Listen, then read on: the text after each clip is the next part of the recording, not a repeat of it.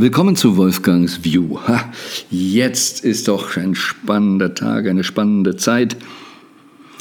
Ja, wo befinden Sie sich auf diesem Planeten? Vielleicht auch da, wo der 31. Dezember ist und ob es jetzt New Year's Eve heißt, der Abend vor dem neuen Jahr oder wir es schon eben Silvester nennen und uns auf den Neujahrstag freuen. Ob wir Party machen oder besinnlich sind. Ich habe hier mal die Reflexion, what comes first? Was kommt zuerst? Und damit meine ich eben auch bei dem neuen Jahr die persönliche Planung. Ich habe Jahrzehnte so gelebt, speziell auch, als ich meinen Rödel an der Alster mit Anwaltskanzlei, Steuerberatung, Finanzberater, tralala hatte. Es kam immer zuerst das Business. Und idealerweise, und thanks God, it's Friday or thanks God, ist Feiertag, gab es dann per Gesetz Möglichkeiten, ein bisschen mehr das Privatleben in den Vordergrund zu stellen. Ansonsten ich immer hinten, Business immer vorne. Der Kalender wurde immer gefüllt, erstmal mit allen möglichen wichtigen Businessdaten. Und da mussten wir gucken, wo passt dann noch irgendwie Urlaub rein. Wie machen Sie es? Planen Sie alleine, planen Sie mit Familie, planen Sie mit Lebenspartnern, planen Sie mit Kindern, der ganz, ganz heiße Tipp. Und wenn es nochmal so ungewöhnlich ist und ich weiß, wenn man es noch nie gemacht hat, wenn man es immer intensiv anders gemacht hat, ist das ganz schön stressig. Me first.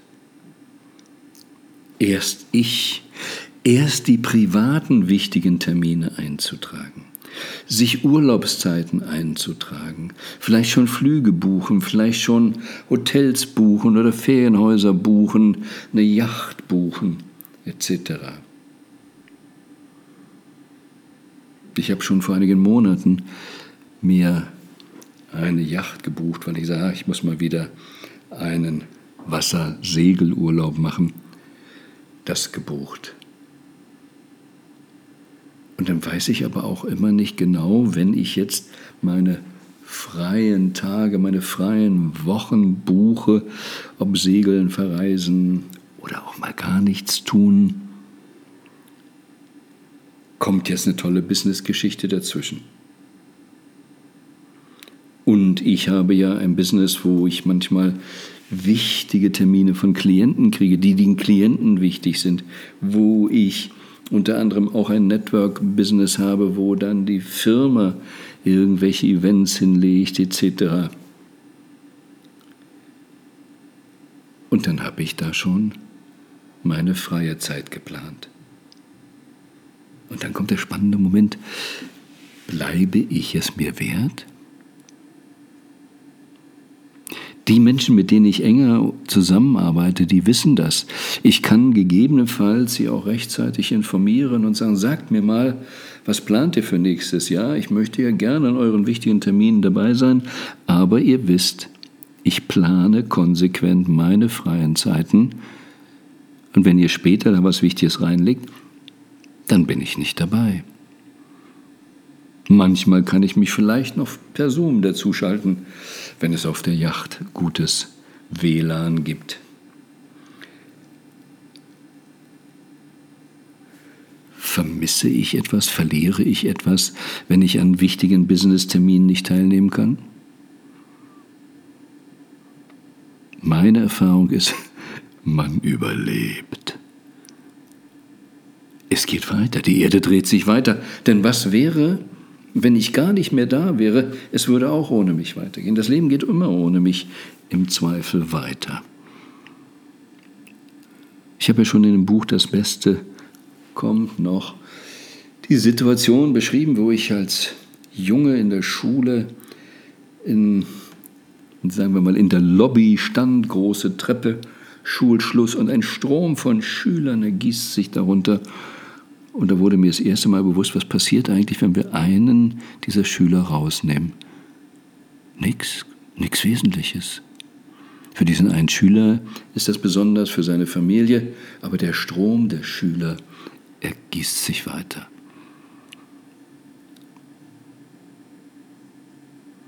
Ich bin gerade, während ich dies spreche, in Südafrika, entschlossen den Winter, den europäischen Winter, die Weihnachtszeit, Neujahr in Südafrika zu verbringen. Und hier wird man andauernd damit konfrontiert, dass es eine sehr wichtige Persönlichkeit hier gab, Nelson Mandela. Und er hat Wunderbares geleistet, ein Land, das wohl in einem blutigen Bürgerkrieg gegangen wäre, vor diesem Blutvergießen zu bewahren. Und es ist relativ gut zu ein, diese Rainbow Nation.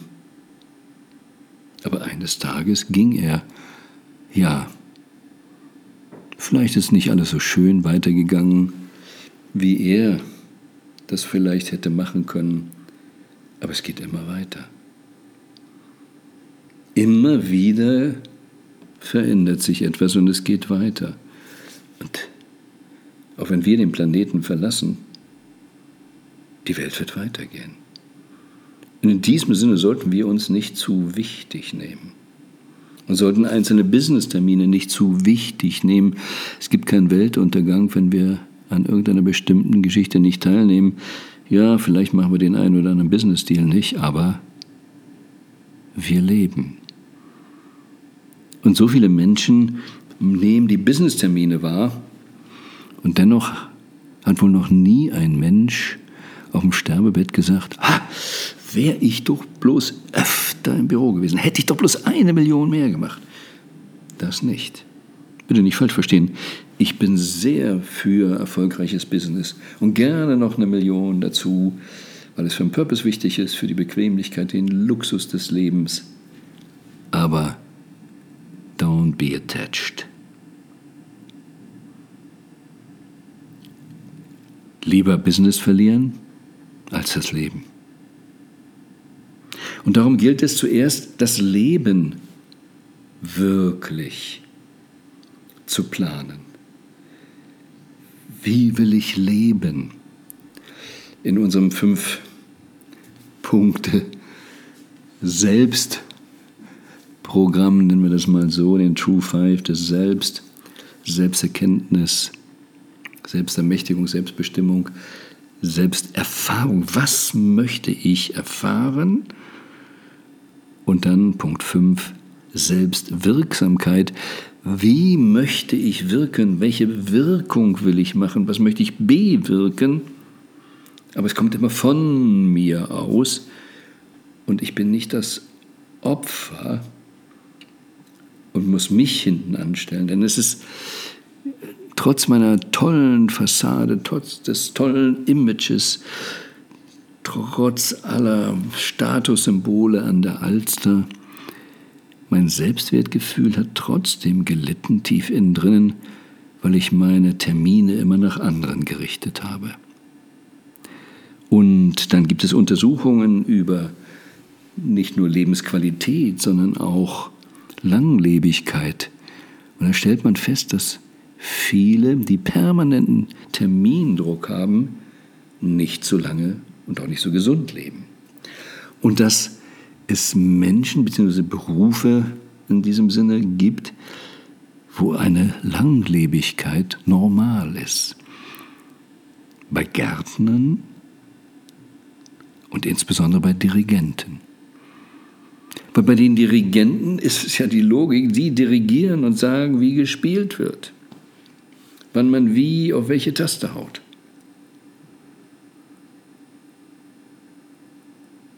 Und wir sollten alle die Dirigenten unseres Lebens sein. Das zuallererst.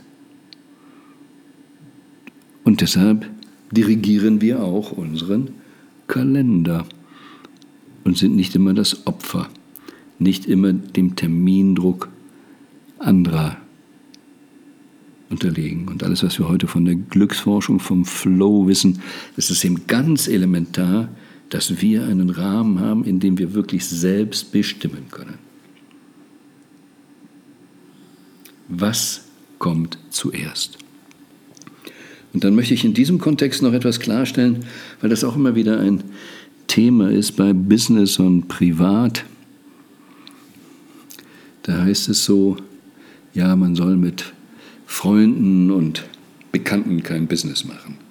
Das ist ein bisschen kurz gesprungen. Ähm, ganz im Gegenteil, das ist eigentlich das Normalste, wenn man ein Start-up hat ähm, und ein IPO oder irgendwas, dass man gerade Freunde ähm, bittet zu unterstützen, aber auch gerade Freunden die große Chance geben will. Deshalb ist es eben so oft so, die erste Phase im Startup, das sind so die drei Fs, ne? Family, Friends and Other Fools als Fun, aber dass man das eben zuerst macht.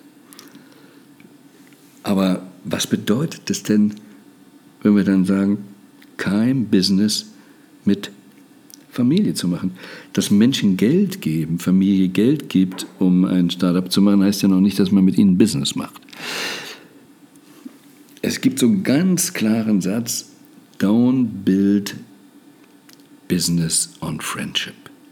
Darum geht es eigentlich, mit Freunden kein Business zusammen zu machen, weil, wenn man es mit machen wir es mal ganz konsequent und noch ein bisschen extremer, mit dem Liebespartner ein Business startet, dann kann man meistens es nicht so führen, wie man es führen müsste, wie man jemanden anders anweisen müsste, klarstellen müsste, scharf sein müsste, wenn jemand nicht richtig funktioniert.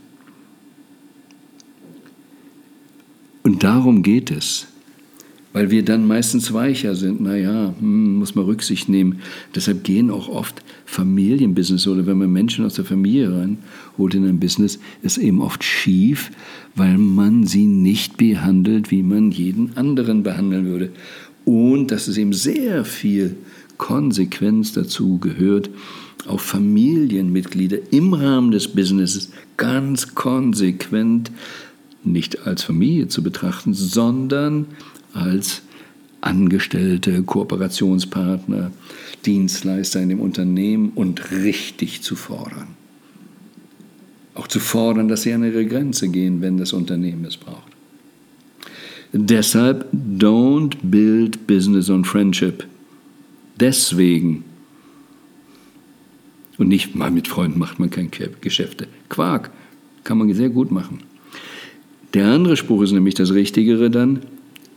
Build Friendship on Business. Wenn das Business gut funktioniert, dann können da richtig tolle Freundschaften draus entstehen. Weil dann hat man die richtige Basis nämlich zuerst gefunden. So, what comes first?